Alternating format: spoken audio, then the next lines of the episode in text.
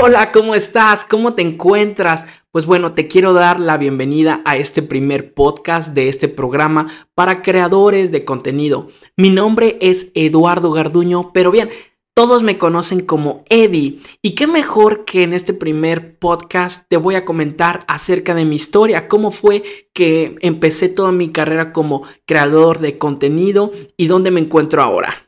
Y bueno, quiero decirte que primero que nada, este podcast está inspirado en el programa Academia de Creadores de Contenido, un lugar donde paso a paso te llevaré a ser un creador de contenido. En este programa tendrás acceso a videollamadas grupales, una comunidad donde podrás conocer a otros creadores de contenido y además acceso a un curso con videos grabados para que aprendas a tu ritmo cómo crecer en tus redes sociales. Y todo esto por una cantidad de 9 dólares al mes. Podrás encontrar más detalles en el link de la descripción. Y pues vamos a empezar con mi historia. Todo esto se remonta al año 2015, cuando apenas tenía 18 años. No tenía ni idea de qué quería estudiar en la vida. Apenas estaba terminando la preparatoria y la verdad es de que no tenía idea qué iba a hacer. Pero en ese momento lo que sí tenía idea es de que muchos de mis compañeros de la escuela estaban empezando a hacer intercambios culturales, es decir, se iban a otros países, digamos, Francia, Estados Unidos, a Canadá, a estudiar por seis meses. Entonces fue tanto mi deseo que pues yo también quería hacerlo. El problema es que mis compañeros pues tenían, estaban mejor económicamente y podían darse esos pues esos premios de poder ir a, a otros países por seis meses. Y pues en nuestro caso, pues no, no era tan accesible hacer esos programas, así que lo que hice fue encontrar un programa que en vez de ir de intercambio a otro país, pues bueno, esto era llamado au pair. Es un término francés que quiere decir como ser un niñero, niñero en otro país y en este caso pues tenía la opción de irme a China. Sí, a China fue. Y pues bueno, al principio fue un poco difícil el entender que me iba a ir por tanto tiempo a China. La verdad es que yo estaba súper emocionado, yo tenía muchísimas ganas de vivir algo diferente a lo que ya había vivido en toda mi vida esos 18 años y tenía ganas de, pues sí, ser alguien, alguien que pudiera recorrer un poquito más allá. Bueno, en ese momento mi inglés no era bueno, casi no existía. Conocía lo muy básico, en la escuela no me iba bien con el inglés y uno de los requisitos para irme a China era poder hablar inglés para poder enseñar, pues, eh, comunicarme con la familia que iba a, poder recibirme. El caso es que mi inglés no era bueno, varias veces me dijeron que no, yo de lo personal pues sí me sentí muy triste por no poder cumplir las expectativas. el día que estaba por empezar mi universidad, me llamaron de China y me dijeron que la familia me había dado otra oportunidad. Entonces, pues podía ir a China. Y fue algo que pasó muy rápido. Mis padres pues también lo sintieron mucho. ¿En qué sentido? De que pues estaban tristes, de que me iba a ir. El plan era ir a China por seis meses a estudiar. Y fue todo muy rápido. Yo también lo planeé muy rápido.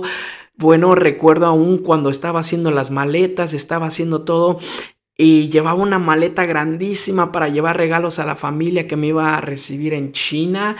Eh, la familia allá en China era un padre, una madre y un niño de tres años, al cual pues iba a ser como mi hermano menor, así lo habían planteado, y yo iba a estar con él, iba a ayudar a, a pues sí, a hacer tareas y cosas de ese estilo, a jugar quizás, entre otros. Bueno, llegué a China y sí, todo era diferente, era un mundo nuevo, pero llegué apenas con 40 dólares.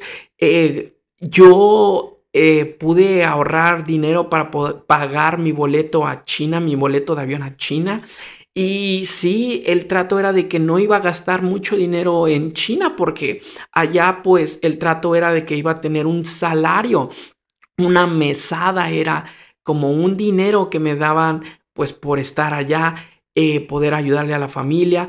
Y eso era un poco de dinero, pero que me servía pues para ya no pedirle a mis padres, para poder vivir allá, vivía con la familia, entonces no tenía que pagar pues dinero para poder pues quedarme en una casa, sino que yo tenía mi cuarto, podía comer en la casa y un dinerito ahí para poder comprarme mis, mis cosas.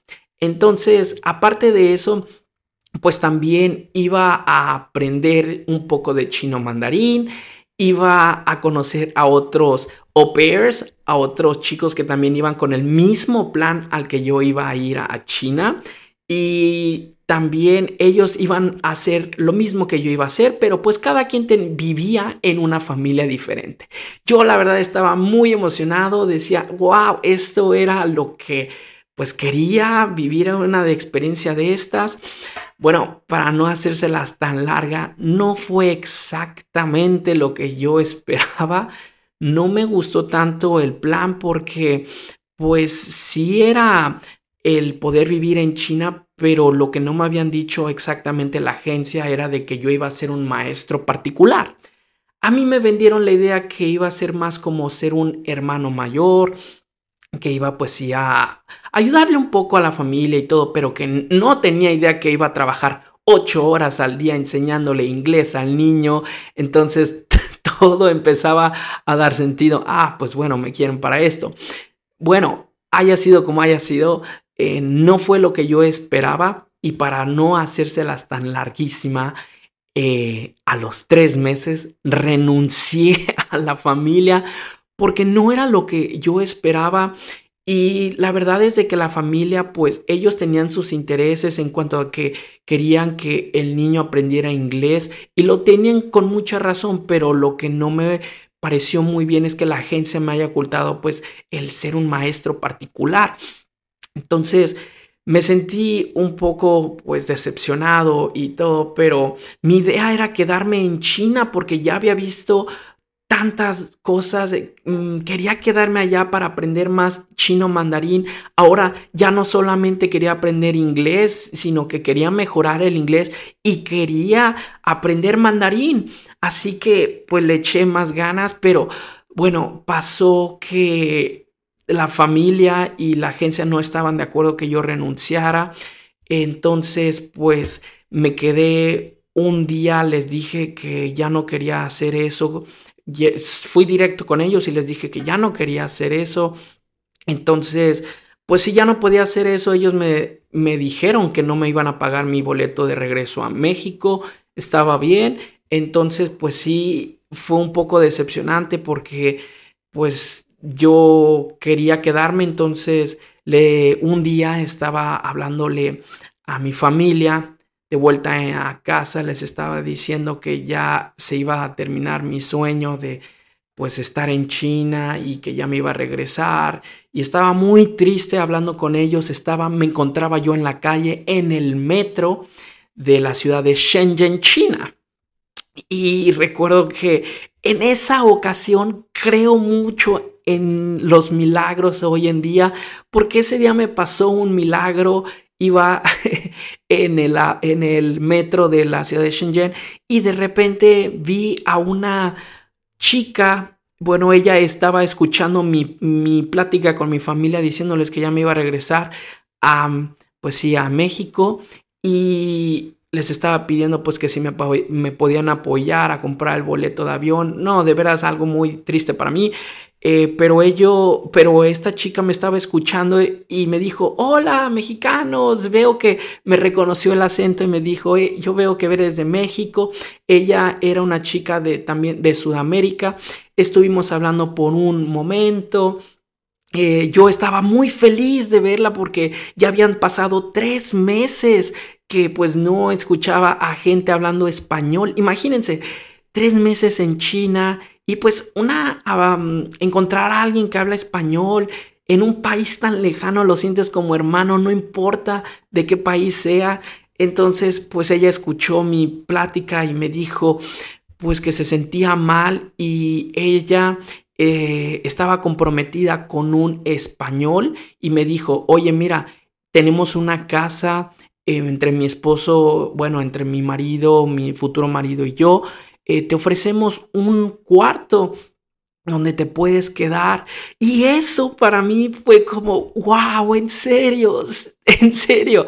Y sí, me ofrecieron su casa y les digo, esto fue al momento que ya terminé de trabajar con esta familia china.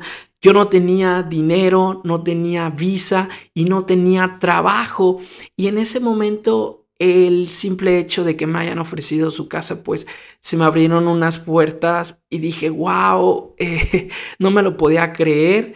Entonces también pues supieron más de toda mi situación y me dijeron que conocían a alguien que podía ayudarme a encontrar trabajo.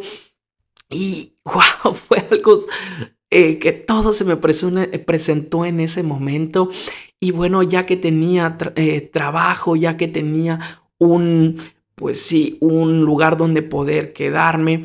Lo que me faltaba era la visa y para eso lo que hice fue pues conseguir dinero para poder meterme a la Universidad de Shenzhen, China, al Politécnico de Shenzhen, para poder pues estudiar chino mandarín todos los días y conseguir una visa.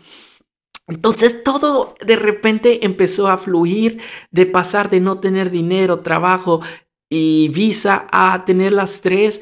En ese momento sentí que Dios me ayudó, sentí algo, una fuerza mayor y por eso desde entonces siempre digo que cuando tengas esa oportunidad de ayudar a alguien más, pues trata de hacerlo porque pues la vida da muchas vueltas. Entonces, esa es una de mis razones por la que me encanta pues también ayudar a alguien más. Y bueno, terminé eh, estudiando por dos años y medio en las mañanas yo iba a la escuela a aprender chino mandarín. Por las tardes, pues estaba mejorando ya mi inglés, estaba mejorando mi chino y lo que hacía era ofrecer clases particulares, clases privadas para poder pagarme mis propios gastos como la comida, el dormitorio en la universidad, el, el próximo semestre de clases. Así pasé dos años y medio y fue una de las experiencias grandiosas el poder eh, estar en una universidad en China, conocer nuevas personas, nuevos, eh, no sé, nuevos idiomas. Fue algo grandioso. No hice mi universidad en México, eh, pero fue algo muy diferente lo que viví y de lo cual estoy muy agradecido. En ese momento, pues, a la escuela no solamente iban a estudiar gente de mi edad, sino que iban gente que hacía negocios en China, gente que tenía razones para, para aprender mandarín. Y pues ahí hice varios contactos donde estuve em, eh, aprendiendo qué eran los diferentes emprendimientos que tenían. Por ejemplo, en China, pues mucha gente quería aprender chino para ir a hacer exportaciones, importaciones, para la tecnología, entre otros negocios, ¿no? Y pues el estar con ellos todos los días, juntarme con ellos, me abrió mucho la, la pues sí, esta iniciativa de poder emprender mi propio negocio. Y así lo hice. Antes de terminar la escuela estuve abriendo negocios de, de enseñanza de idiomas a los chinos. Enseñábamos inglés, eh, un poco de español, donde pues sí, teníamos que enseñarles a los niños, teníamos que enseñarles a adultos y poco a poco, pues de lo que estaba ganando de mis clases privadas, lo volví a invertir en este negocio. Obviamente también cuando podía me iba, me daba mis escapadas a otros países, por ejemplo, fui a Indonesia, Vietnam, a las Filipinas, pero cuando iba siempre decía, quiero que este sueño no se acabe, quiero que esto que estoy viviendo, pues no me, algún día no me corran de China por mi visa o lo que sea. Y como estudiante, entonces tengo que emprender un negocio, tengo que tener una visa de negocios en China. Ahí fue cuando decidí, pues sí, viajar menos y emprender más negocios. Bueno, les cuento que eh, antes de tener esa escuela tuve varios otros negocios, estuve aprendiendo cómo importar, a exportar, estuve aprendiendo otras cosas que la verdad no, sentía que eso iba alineado conmigo, no sentía ese cariño por todos esos negocios que estaban pasando ahí. Entonces, pues el, el enseñar no solamente idiomas, sino que tener esa paciencia para enseñar a otra gente fue una de las habilidades que estuve desarrollando mientras era maestro. Otra cosa es de que pues al final aprendí que la enseñanza a los niños no era exactamente lo que a mí me llamaba muchísimo la atención, sino lo que hice como un plan para poder tener una visa de negocios. Entonces, un día, eh, pues sí, tenía dos, dos compañeras de negocios. Yo lo que hice fue salirme de ese del negocio y poder, eh, con mi parte, poder emprender un restaurante mexicano en China. La verdad es de que no fue nada sencillo porque también fueron muchas subidas y bajadas. estar emprendiendo un negocio como dueño único en China no fue sencillo porque hay muchos pues documentos burocráticos, muchos requisitos, pruebas de que no se va a incendiar la cocina, que el tamaño fuera el adecuado, todo tenía que estar en regla y no fue nada sencillo también, pues si tuve mucho dinero que tuve que invertir, en fin. Por ese lugar, el, simple hecho de tener restaurantes en China, aprendí muchísimo de varios negocios, cómo se hacen los negocios en China, como por ejemplo, pues poder regatear con los dueños de algunas eh, tiendas, el poder regatear con gente que te va a suplir de ingredientes. Eh, es en sí un montón de cosas, cómo poder vender. Si no tienes ventas, no tienes un negocio. La verdad fue muchas experiencias en ese restaurante que tuve que aprender. Otra de las cosas que un restaurante necesita es, bueno, tener buena comida, pero otra cosa es que no importa qué tan buena sea tu comida. Si nadie te conoce, pues la verdad es de que no tendrás ventas. Y yo todo el tiempo creía que entendía este concepto porque si no vendía, pues no tenía para pagar la renta, los salarios, etc. Ah, bueno, no podía cocinar en mi propio restaurante porque no tenía visa de trabajo, sino era una visa de negocios. Y bueno, con esto pues tenía que em, hacer otras cosas que no cocinar yo, sino que contratar gente, pero para esto tenía que atraer más público, eso sí lo podía hacer como un marketing.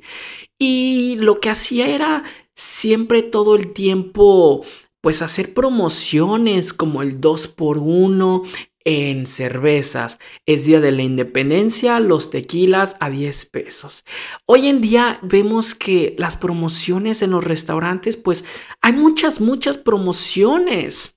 Y todo el tiempo yo me la pasaba pues diseñando flyers, diseñando estos anuncios que has visto en esos mensajes del WhatsApp, todos molestos, spamming, eh, los pues sí, estas promociones de los restaurantes que te dicen ven a comer y te damos una cerveza.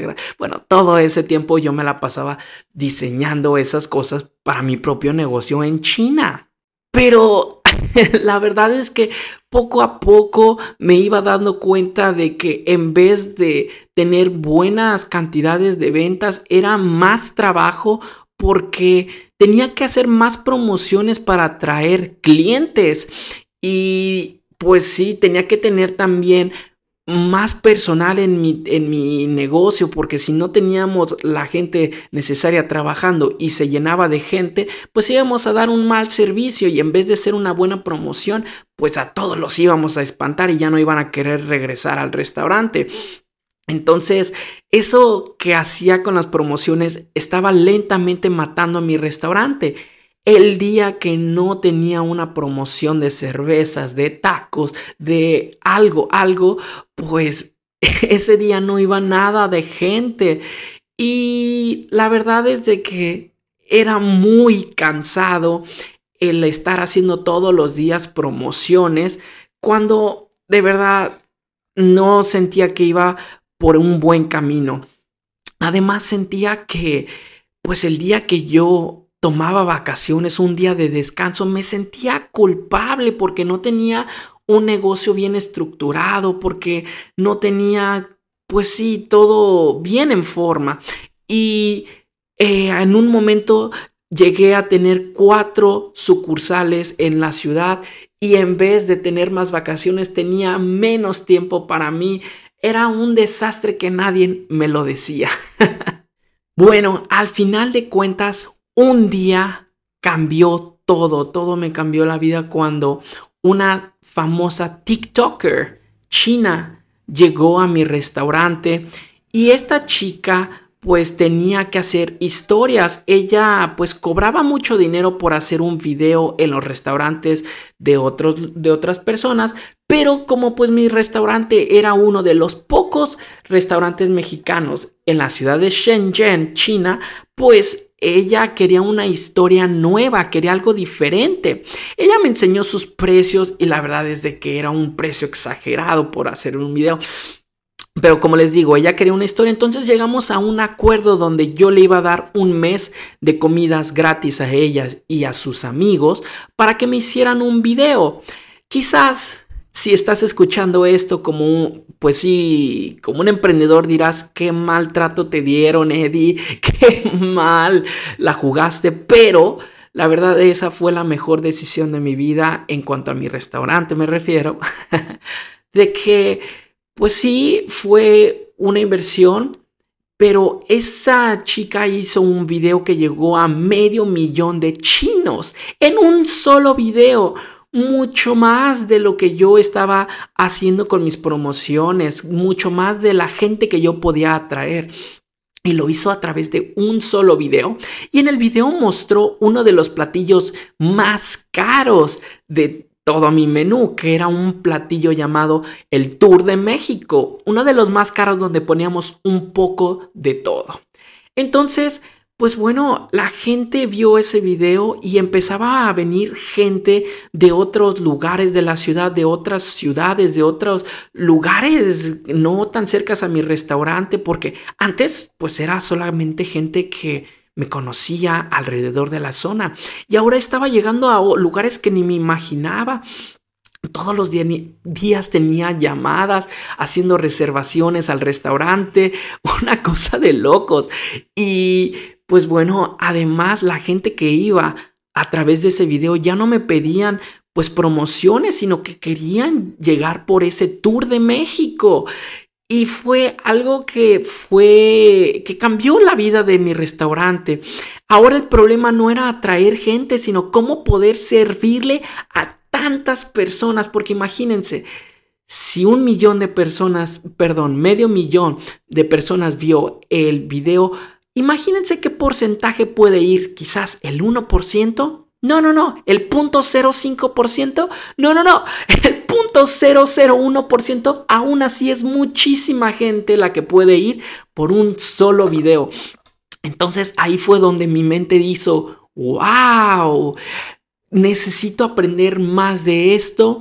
No importa que no es para los restaurantes, necesito saber un poco más cómo es posible que todos los días yo estaba haciendo videos que no tenían ningún impacto en la gente y ahora esta chica, muchísimas gracias, pero ¿cómo le hizo ella para atraer tanta gente? Necesito saber eso, necesito saber cuál fue la forma en que ella creció, porque yo antes hacía videos y pues lo acepto, no eran buenos, no tenía ni idea de cómo crear un video y que llegara a muchas personas, no tenía idea de cómo grabar, eh, a la gente no le gustaba mi estilo, etcétera.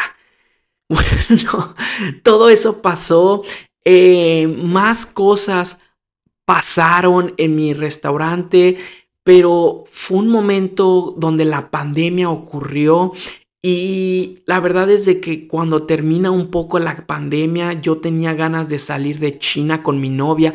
Teníamos ganas porque ya teníamos tiempo encerrados, quizás íbamos para dos años y teníamos la idea de viajar para otro país. En ese momento habíamos contemplado ir a Turquía un año y volver a China a volver a seguir con los restaurantes.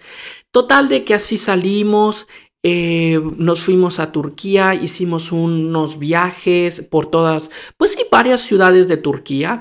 Y en ese momento, pues estábamos viajando por una ciudad de Turquía cuando una llamada nos cambió también la vida en ese momento que alguien nos llamó, uno de mis amigos, de mis buenos amigos allá en China me llamó y me dijo que pasó un accidente en los restaurantes y para no hacérselas muy larga, pues perdí los restaurantes, eh, ya no tenía nada afuera bueno, adentro ni afuera de China, tuve que empezar de cero. Los restaurantes eran los que me ayudaban a pues poder pagar mis viajes en Turquía, pero ahora ya no tenía dinero para poder seguir viajando y pues mi novia era la que empezaba a pagar también parte de mis viajes y yo me sentía muy mal, no tenía dinero ahorrado, no sabía qué iba a hacer, no, no tenía ni idea, no podía volver a China porque pues el COVID estaba pasando, la pandemia estaba pasando, entonces pues no tenía ni idea, es uno de esos momentos que no sabes qué hacer, sientes que estás perdido, pero como una vez ya me había pasado que me quedé sin dinero, sin visa, sin trabajo, dije, pues eh, si pasé por eso antes, puedo volver a, levantarme. Y fue una de las cosas que dije, pues bueno, el tener un negocio en China de pues bueno, de enseñanzas, otro de restaurantes, otros de importaciones, ¿Cómo me voy a quedar de brazos cruzados mientras pues no hago nada de dinero? Entonces, lo primero que hice fue pues bueno, ver qué habilidades tenía. No tenía, pues digamos, una carrera como lo hubiera querido en México, pero mi, forma de verlo es que ahora sabía tres idiomas, que era español, chino e inglés. Entonces dije, pues bueno, conecté esos, esas habilidades que tenía con lo que había visto de la chica que hizo pues mi, el video para mis restaurantes y dije, ahí tengo que hacer algo. Para hacer, no hacérselas muchísimo más larga esta historia, les quiero decir que lo que hice fue simplemente, pues bueno, primero que nada, no sabía usar Facebook, ni YouTube, ni Instagram. Solamente sabía usar aplicaciones chinas, porque en China vamos a recordar que en China no es eh, permitido usar Facebook, YouTube, eh, YouTube eh, bueno, Instagram, no es permitido, necesitas un VPN, pero pues bueno, en ese momento yo no tenía idea de cómo usar estas redes. Entonces, yo hice un perfil en un Instagram chino llamado Xiaohongshu, que quiere decir pequeño libro rojo, donde todos los días pues yo me grababa cinco frases al día enseñándoles a los chinos cómo hablar español. Decir cinco frases todos los días fui constante y pues la verdad es de que así fue como conseguí mis primeros estudiantes.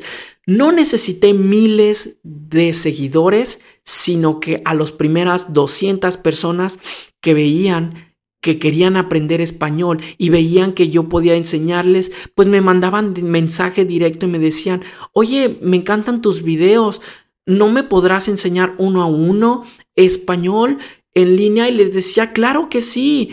Y pues bueno, empecé a hacer mis paquetes, empecé a hacer varias cosas que tenía que ir aprendiendo, pero eso fue la forma en que empecé a trabajar en línea, tenía ya varios clientes y por esas, por el poder aprender todo eso, pues me dediqué a viajar por todo el mundo haciendo dinero, enseñando eh, idiomas a los chinos. Entonces, pues sí, en ese momento cuando perdí los restaurantes me sentía devastado, pero ahora sentía que eso me había servido y fue una gran lección para seguir adelante, porque hasta en cierta forma creo que el estar todos los días en el restaurante, pues como les dije, no me sentía culpable de tomar un día libre y ahora que estaba viajando por todo el mundo fue algo que me cambió muchísimo.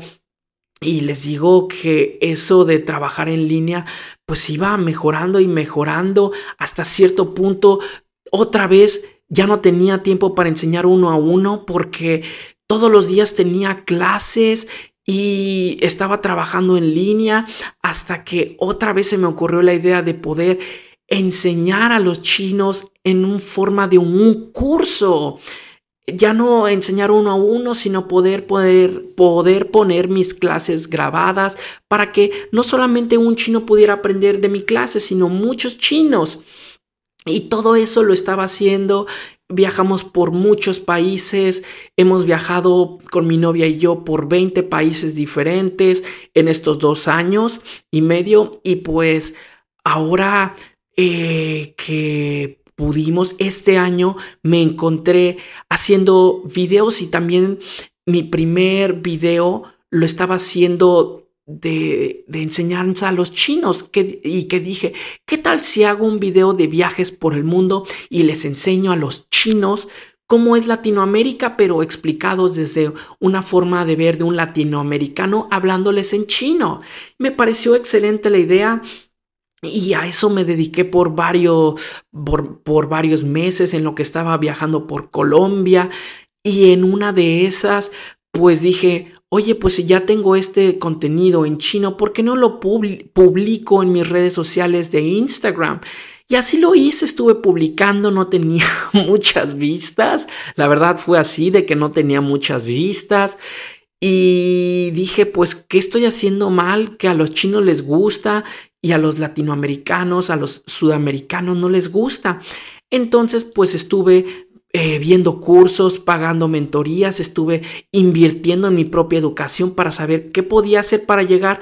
Y sí, eh, después de tantos error y falla, error y falla, hice un video que llegó a ser muy viral y desde ahí, pues sentí que tenía mucho, mucho, mucho, mucho, muchas historias que ofrecer y, les, y la gente todavía, bueno, creemos que un video viral pues es, es tener mucha suerte y la verdad no, es de que antes de haber hecho un video viral, pues tenía meses y meses y meses trabajando pues haciendo videos para los chinos, para para enseñarles español, para mis restaurantes. Fácil tenía un año, quizás un año y medio, no recuerdo la fecha exacta, pero tenía mucho tiempo grabándome y al principio tenía miedo a la cámara, tenía miedo en escuchar mi voz, tenía miedo en qué iba a decir la gente, en los haters, tenía miedo en todo eso que me iba a pasar, de qué tal si a alguien no le gusta y se meten conmigo, qué tal si. Entonces todos esos pensamientos, pues la verdad es de que no me dejaban avanzar y al último he entendido en todo este tiempo que la verdad, lo único que me daba miedo simplemente era que la gente me rechazara, que me dijera que no.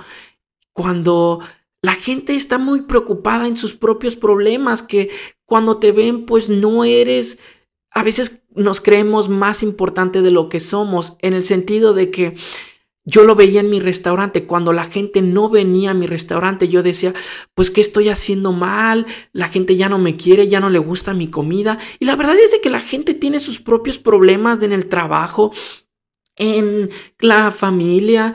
Y lo último que está pensando en tu restaurante es en tu restaurante. Y yo, pues bueno, en ese momento decía que estoy haciendo mal, pero no, entendí con ayuda de pues de personas que les pedía consejos, de mentores, entendí que no, no era el centro de atención de todo el mundo. Mi restaurante pues sí ayudaba a la gente a comer, pero hasta ahí. No la gente no decía qué estará haciendo Eddie hoy en día, qué estará haciendo esa persona hoy en día, por qué no está publicando. No, entonces, eso mismo te quiero dar ese consejo para ti que quieres empezar a ser un creador de contenido, si es lo que quieres, es de que a veces no lo tomamos más, pues más drástico de lo que es, de que si la riegas y cometes un error, no todo el mundo está viendo qué error cometiste y a veces esos errores ni se notan o es parte de tu personalidad y está súper. Este video lo he grabado varias veces porque también no sabía qué formato era mi voz y por más que lo grabe, les, les recomiendo, bueno, les comento, no es de que la gente se esté fijando mucho si lo volví a subir o no. Eh, quizás algún día llegue a tener ese, pues esa, pues esa captación de, de tantos seguidores como he tenido en otras redes sociales o nunca lo vean y aún así este video pues no es el centro de atención de todo el mundo. Al principio tendrá 5, 10, 15 visitas y así es en todas las redes sociales. Pero lo más importante que te voy a recomendar es que seas constante, de que no importa si la has regado o lo que sea, de que seas constante. Eso es la clave de todo éxito. Verás, en mis videos, pues sí, algunos se han hecho virales y otros no, pero nunca me dejo caer por un video que no se hizo viral porque sé que tengo una, una nueva oportunidad el día de mañana mientras sea constante.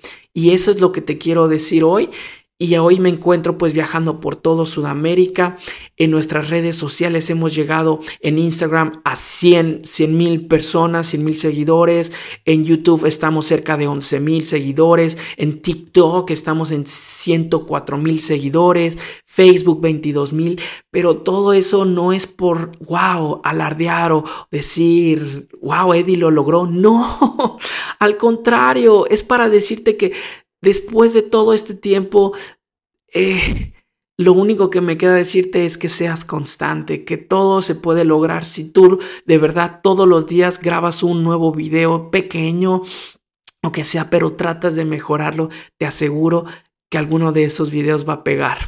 Y pues bueno, esa es mi historia muy resumida acerca de cómo llegué a ser un creador de contenido. Espero te haya gustado. Y bueno, ¿qué puedes esperar de este podcast? Te voy a traer historias inspiradoras de otros creadores de contenidos para que veas que no toda historia es fácil. No es como que dices voy a hacer un video y se hizo viral y ahora soy famoso. No, no. Toda persona que es constante, pues tarde o temprano va a llegar a tener éxito en lo que haga. Y si no lo ha tenido es porque muy cerca lo podrá tener si eres constante.